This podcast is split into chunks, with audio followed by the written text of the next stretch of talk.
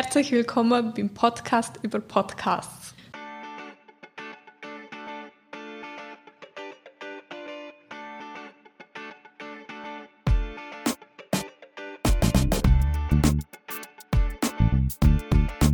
Heute habe ich Alexandra bei mir. Hoi Alexandra, du machst momentan ein Praktikum im AHA und deine Hauptaufgabe, wie ich gehört habe, ist vor allem Podcasts produzieren, aufnehmen. Willst du dich mal kurz vorstellen, was machst du?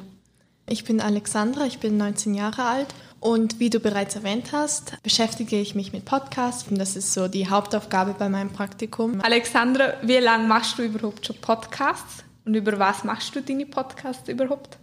Also das erste Mal, wo ich mit Podcasts mich auseinandergesetzt habe, ist eben auch beim AHA gewesen. Es gibt so einen Gruppenchat, da fragt man immer wieder mal, hey, hast du Lust drauf?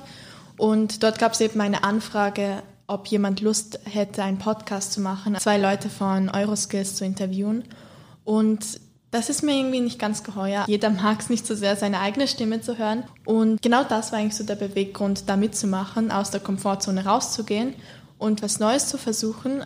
Und Reden war mir eigentlich schon immer wichtig. Ich wollte mich einfach mit dem Podcast darauf spezialisieren. Und die Themen, das sind eigentlich sehr viele Themen, mit denen wir uns beschäftigt haben. Einerseits haben wir welche über Events, das AHA selbst, also Veranstaltungen, zum Beispiel Jubel oder das Kronkorkenprojekt, aber andererseits auch Erfahrungsberichte. Da hatten wir zum Beispiel jemanden, der in den USA studiert hat und hat uns halt darüber erzählt. Dann auch noch jemand über seine Weiterbildung in Luxemburg und ja, sehr viele Inputs und Erfahrungen. Und des Weiteren auch noch aktuelle Themen, die die Jugendlichen betreffen. Also unter anderem der Krieg zwischen Ukraine und Russland, dann Handykonsum und Gap Year auch, also sehr viele Themen. Aber was mich am meisten interessiert hat, sind Themen über Jugendliche. Also ihre Interessen. Zum Beispiel eine ist dreifache Siegerin im Kickboxen. Darüber habe ich mit ihr geredet. Dann noch eine, die eine Ausbildung in Modedesign macht sehr interessante Themen, aber auch andere, die sich zum Beispiel für etwas engagieren oder auch ähm, eine Botschaft einfach haben, etwas teilen möchten. Also sehr breite Themenvielfalt, mega spannend. Wie würdest du sagen, hast du die entwickelt über die ja, längere Zeit, wo du jetzt Podcasts machst? Also wie ich bereits vorher erwähnt habe, am Anfang war es ja nicht so. Also ich war so ein typischer Fall von die Fragen zehnmal wiederholen, weil ich sie immer falsch ausgesprochen habe oder währenddessen gezittert habe oder versprochen oder was auch immer. Aber ja, da hat sich definitiv sehr viel entwickelt und was ich auch gelernt habe, ist vorbereitet zu sein. Die Fragen immer im Voraus durchlesen, planen und bereits vorzustellen, wie kann ich sie formulieren. Also das ist so das Wichtigste. Jetzt, dass Zuhörer sich das vielleicht ein bisschen besser vorstellen, ich habe jetzt schon ein bisschen Backstage hinschauen, wie du das Ganze machst und nicht so dürfen Rollen tauschen mit dir. Aber wie schaut so ein konkreter Ablauf von einem Podcast, von einer Produktion von einem Podcast aus? Natürlich, da steckt sehr viel Arbeit dahinter.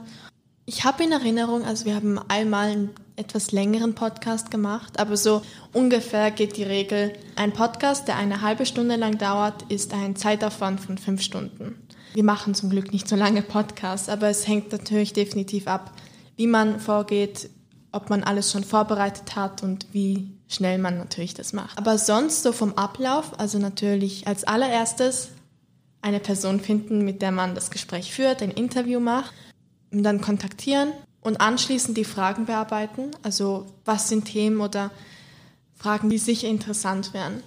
Danach die Aufnahme und zum Schluss eben, da kommt das ganze Bearbeiten ins Spiel. Wir benutzen zum Beispiel das Audio-Bearbeitungsprogramm Audacity, wo man das gleichzeitig aufnehmen und bearbeiten kann.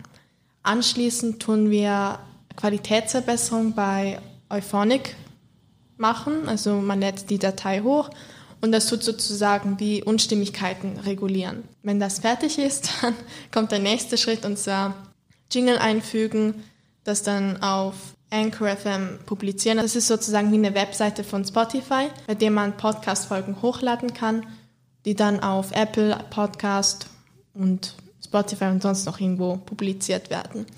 Und der letzte Schritt wäre das auf Social Media zu posten. Jetzt für die Zuhörer noch eine Frage, was ist überhaupt ein Jingle? wenn man bei einem Podcast hört man ja immer so eine Einleitung mit Musik und so. Genau das ist ein Jingle. Also wir haben ja auch ein Jingle am Anfang diese Musik und ja, das ist sozusagen wie ein Intro, damit man so einen Wiedererkennungseffekt hat, dass man weiß, ah, okay, jetzt höre ich diesen Podcast an. Okay, danke. Du hast jetzt da ganz viel Schritt erklärt, was es braucht. Habe ich gerne gewusst, dass es so viel Schritt braucht für einen Podcast. Was ist für dich der mühsamste Schritt, wo du am grössten Herausforderungen auch am Anfang gehabt hast?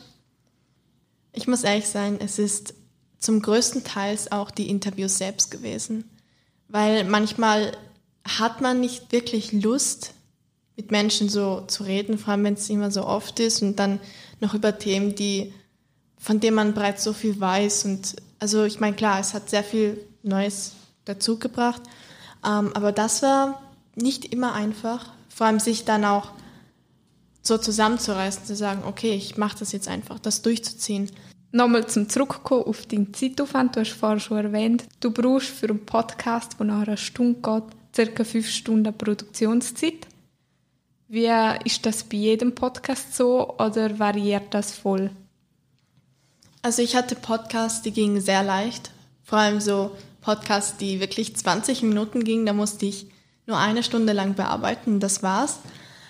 Und dann gab es, das ist wirklich, ich finde das so lustig, dann gab es einen Podcast, der ging nur fünf Minuten. Aber ich war den ganzen Tag dran. Ja, also der Zeitaufwand variiert komplett, wie das Interview ist, wie die Leute sind, wie viele Versprecher es hat. Da muss man sehr flexibel sein. Mit welchem Equipment nimmst du deine Podcasts auf? Also das AHA bietet Jugendlichen die Ressourcen, die technische Umsetzung, Computer, Audio, ist alles sehr professionell. Und das ist eigentlich auch das Erste, was die Leute sagen, wenn sie zu uns herkommen. Oh wow, wie professionell. Jetzt zum Abschluss noch Witz. Was ist das absolute Highlight, wo du neue 20 Jahre sicher nicht vergessen hast? Bis jetzt mein größtes Highlight ist wirklich die Erfahrung gemacht zu haben.